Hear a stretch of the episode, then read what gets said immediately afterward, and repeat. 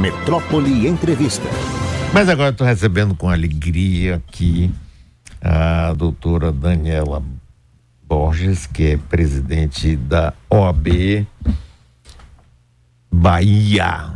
Doutora Daniela, que bom ter você aqui. Tudo bem com você? Tudo jóia, uma alegria para mim estar aqui mais uma vez na Metrópole e com Mário Kertz. Doutora, me conte uma história. Como é que está o seu trabalho no OAB? Você está gostando de ser presidente do OAB?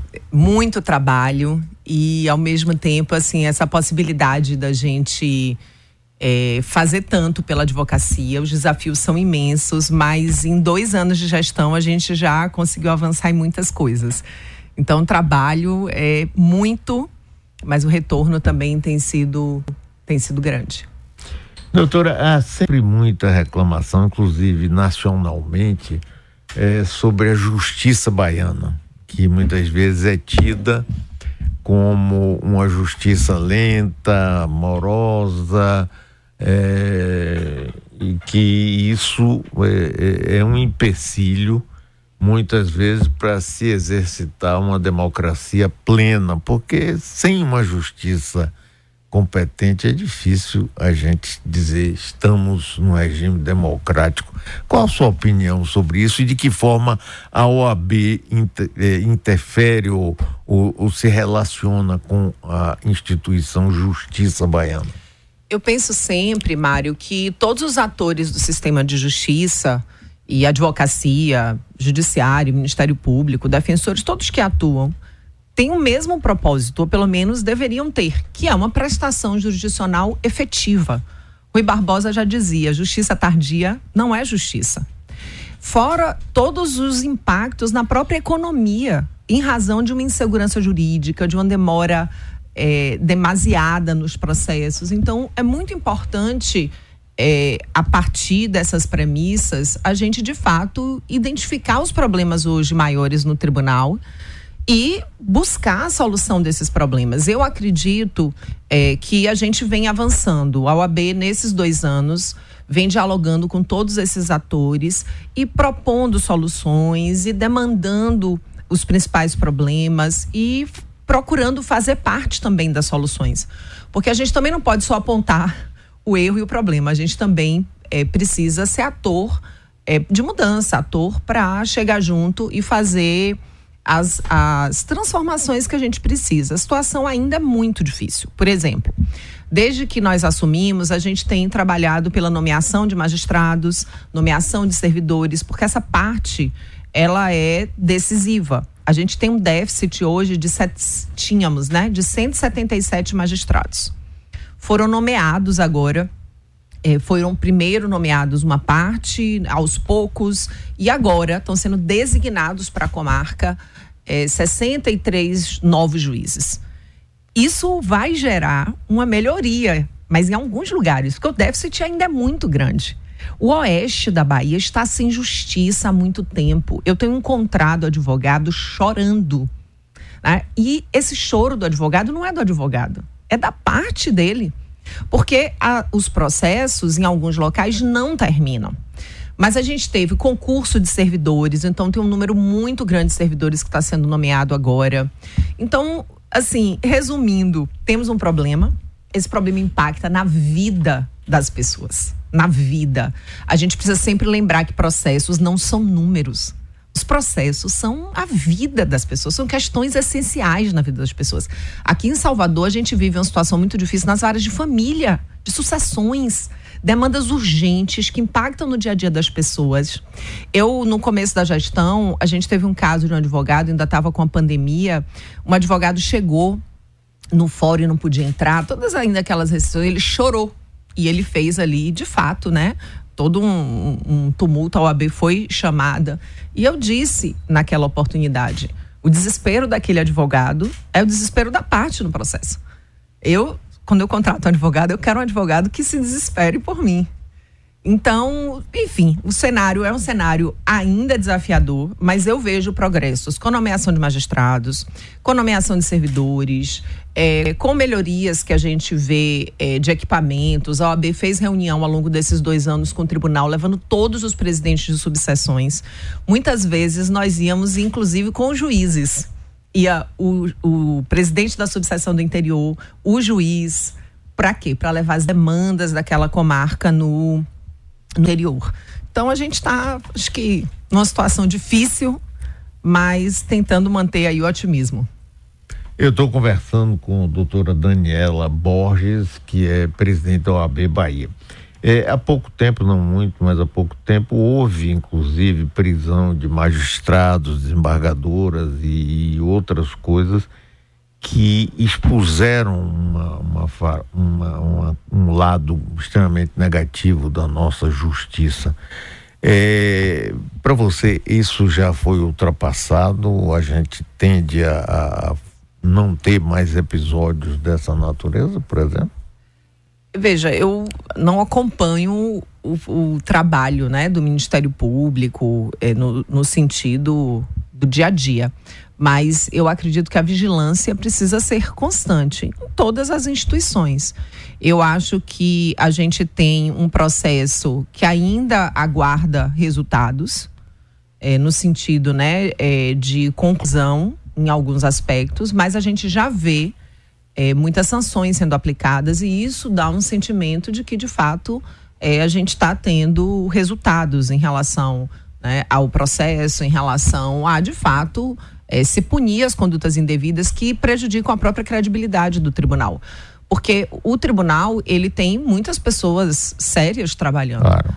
Mas quando acontece um episódio como isso, isso mancha a, a, credibilidade. Então, eu sempre vejo isso como interesse do próprio tribunal, dos próprios magistrados, de maneira geral, que fazem um trabalho sério no dia a dia, com maiores interessados em que tudo isso seja de fato é, não só é, esclarecido, mas punido, porque a punição ela é algo muito importante, óbvio, assegurado devido processo legal, mas a gente ter, dá para a sociedade uma resposta em relação aos casos né, de, de corrupção.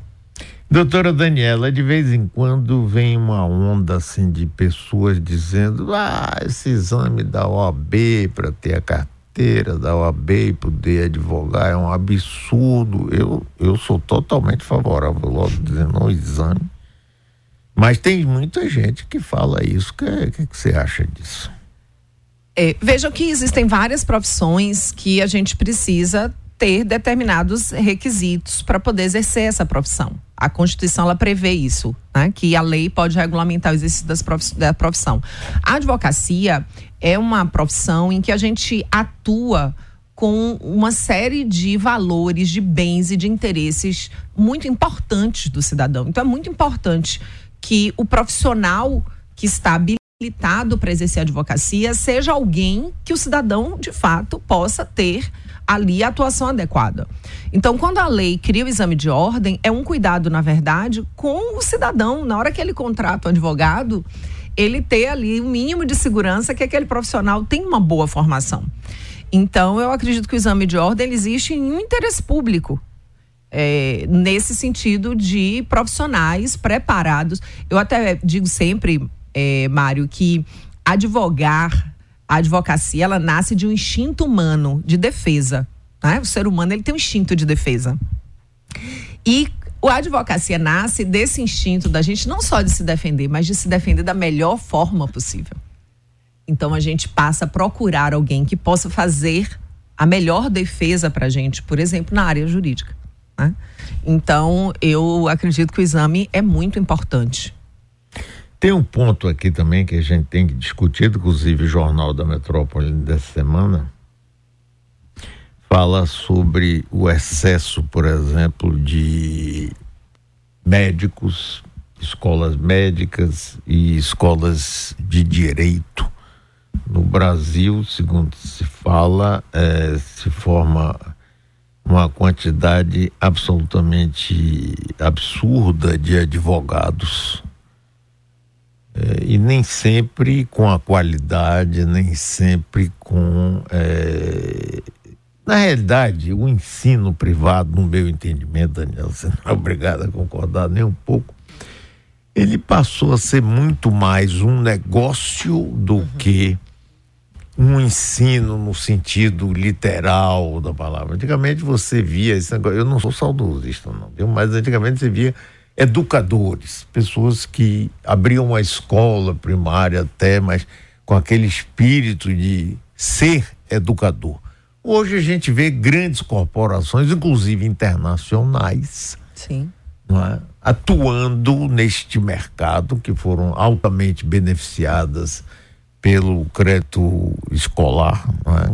do governo e que criaram aí essa, essa coisa que a gente vive hoje. O que, que você acha disso? Eu acho que a gente vive num tempo, Mário, muito difícil, né? Um modelo de economia que vai transformando tudo em commodities. E de alguma maneira, de fato, né, a gente vê os alunos é, se transformando em commodities para grandes grupos né, econômicos hoje que atuam no Brasil na área de educação.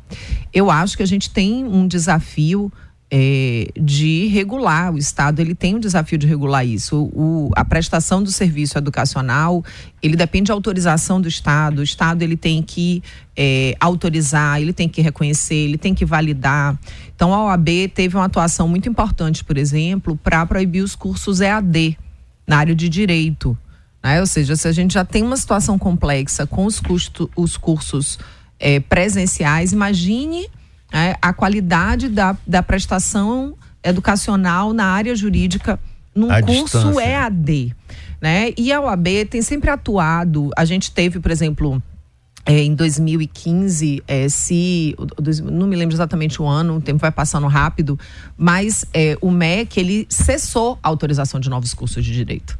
Depois ele retomou. Então a gente vem fazendo esse trabalho, compreendendo a importância de uma maior fiscalização, de uma maior exigência.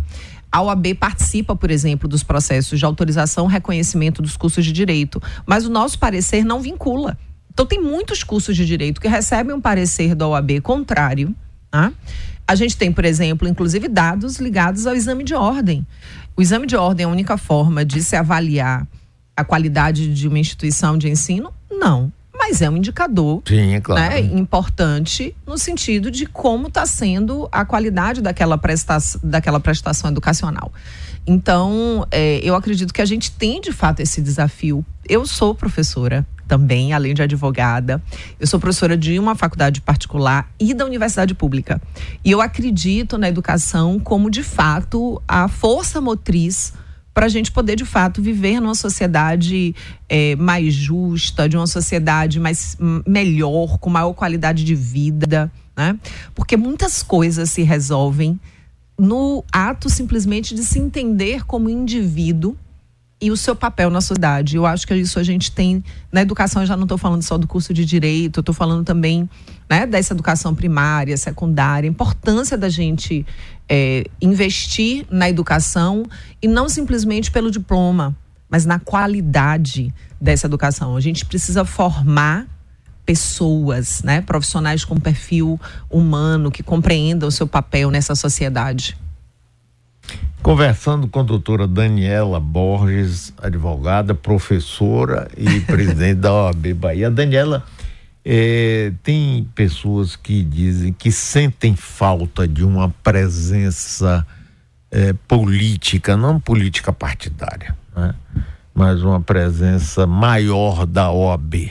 E se remetem a grandes presidentes da OAB, Raimundo Faoro lá nacionalmente, escreveu livros extraordinários, Arques Turinho e tantos outros aqui. E acham que a OAB hoje fica muito é, restrita à defesa do advogado, ao trabalho junto ao tribunal ou aos tribunais. O que é que você pensa a respeito disso? Eu sempre eu digo que a gente precisa, Mário, é, na vida, e eu acho que a responsabilidade, né, não só minha, mas toda a diretoria da, da OAB, é, mandar aqui um abraço para Cris, para Esmeralda, para o Birajara e para Hermes. É, a gente tem que ter um norte. E esse norte, para quem está à frente da OAB, são as nossas missões previstas em lei. Nessa miss, nessas nossas missões está, no inciso 2, a defesa da advocacia. E no inciso 1, um, a defesa da Constituição, do Estado Democrático de Direito, dos direitos fundamentais. E a gente precisa sempre atuar nessas duas frentes. E a gente recebe crítica.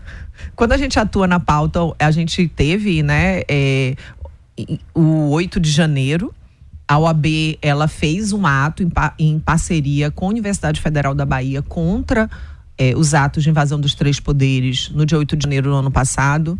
E aí, quando foi agora dia 8, a gente publicou um vídeo reafirmando os nossos compromissos. Aí vem o pessoal dizendo, a OAB, né?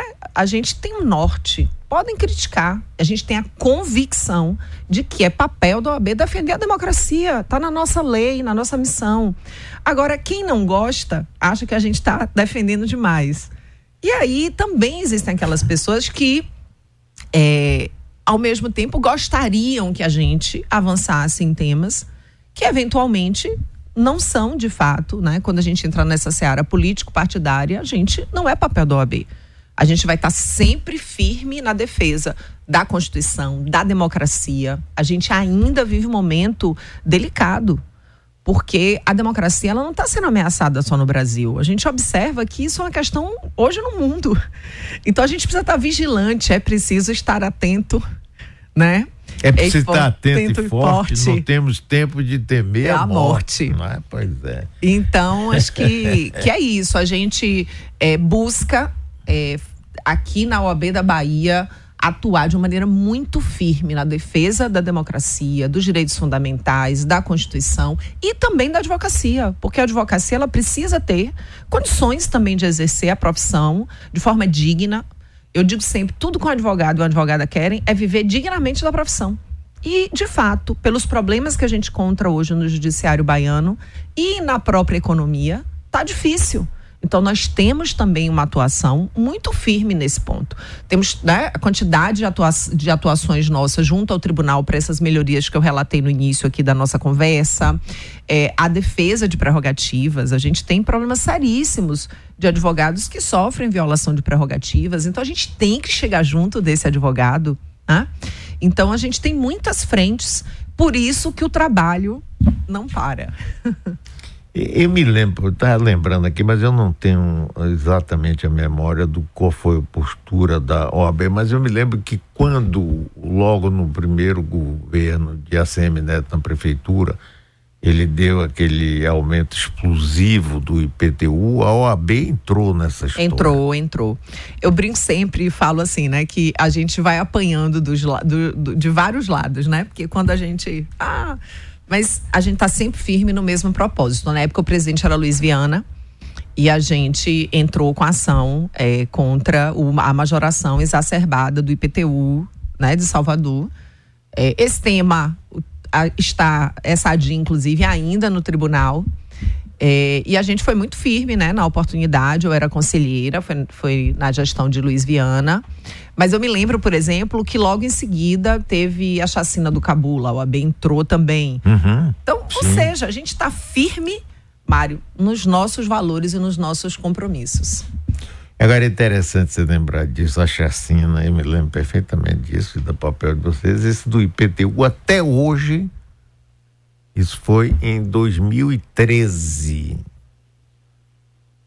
Dez anos, completando 11 até hoje a justiça não decidiu definitivamente. É. E tem outra coisa, assim, agora só perdoe aqui, é, eu me lembro aqui, é, quando começaram a cobrar estacionamento em edifícios de médico, dentista, no shopping. É. Você lembra? Existia uma também. época que o estacionamento no shopping não era pago. Pois é, pois é, pois é. Aí teve um vereador, Alcindo da Anunciação, que entrou com uma lei e foi aprovado, dizendo que a cobrança deveria ser fracionada. Se você fica 10 minutos, você paga 10 minutos, tal, tal. A lei foi aprovada, sancionada mas aí a Associação Dono dos Estacionamentos entrou com uma liminar, pedido de liminar. Essa liminar foi concedida, mas nunca foi julgado o mérito. Como é que é possível? Eu, eu não consigo entender muito. Me explica. A, a gente vai voltar para o começo da nossa conversa, né? Como é, a, a morosidade do judiciário impacta na vida das pessoas né? e traz insegurança jurídica. O judiciário ele precisa decidir. Isso é muito importante, né? Independente do resultado. Hoje, a morosidade né, do judiciário, ele traz prejuízos na vida diária das pessoas e ele traz prejuízos, inclusive, na economia. É, existiu uma obra aqui em Salvador, por exemplo, que foi embargada por decisão enfim, sem os detalhes, uma decisão judicial. E o tempo passou, o tempo passou, o tempo passou. Né? Foi uma atuação do Ministério Público, enfim. Era importante decidir rápido. Fosse para acolher, fosse não, porque houve um prejuízo econômico. Um prejuízo para a sociedade em razão do tamanho do uso daquele espaço, que ficou simplesmente abandonado durante anos em razão da ausência dessa decisão judicial. Então, é, entender a importância de um judiciário que ande rápido para a sociedade, para você ter um sentimento, né, como cidadão, que você tem justiça e ao mesmo tempo os desdobramentos disso para a economia, é algo muito importante. É, eu estava conversando com é, um, enfim, advogados de São Paulo e eles estavam sinalizando como hoje, na hora de se investir na Bahia, se leva em consideração, inclusive, a morosidade do judiciário. Claro, claro, claro, a famosa segurança ou insegurança jurídica. jurídica. E esse caso que eu puxei, do Daniela, é o seguinte: é porque eu não entendo, tá certo, o juiz achou que devia dar um liminar suspendendo o efeito da lei. Ponto. É um direito, tá certo. Mas não julgar e ficar anos, anos, anos sem julgar o mérito da questão, eu não consigo entender, sinceramente. Não, não passa em minha cabeça. É porque o impacto, né, na verdade, dessa decisão termina sendo de alteração de uma lei aprovada pelos representantes da a quem tem, né, quem tem efetivamente competência para elaborar e inovar no ordenamento jurídico é o legislativo. Então hoje a gente tem uma decisão liminar né, suspendendo os efeitos dessa lei que foi decidida pelos representantes legitimamente eleitos pela população do município para decidir sobre esse tema. Então era muito importante, né, que a gente tivesse uma resposta rápida, né? Doutora Daniela Borges, muito obrigada. É sempre um prazer conversar com você. Parabéns pelo seu trabalho.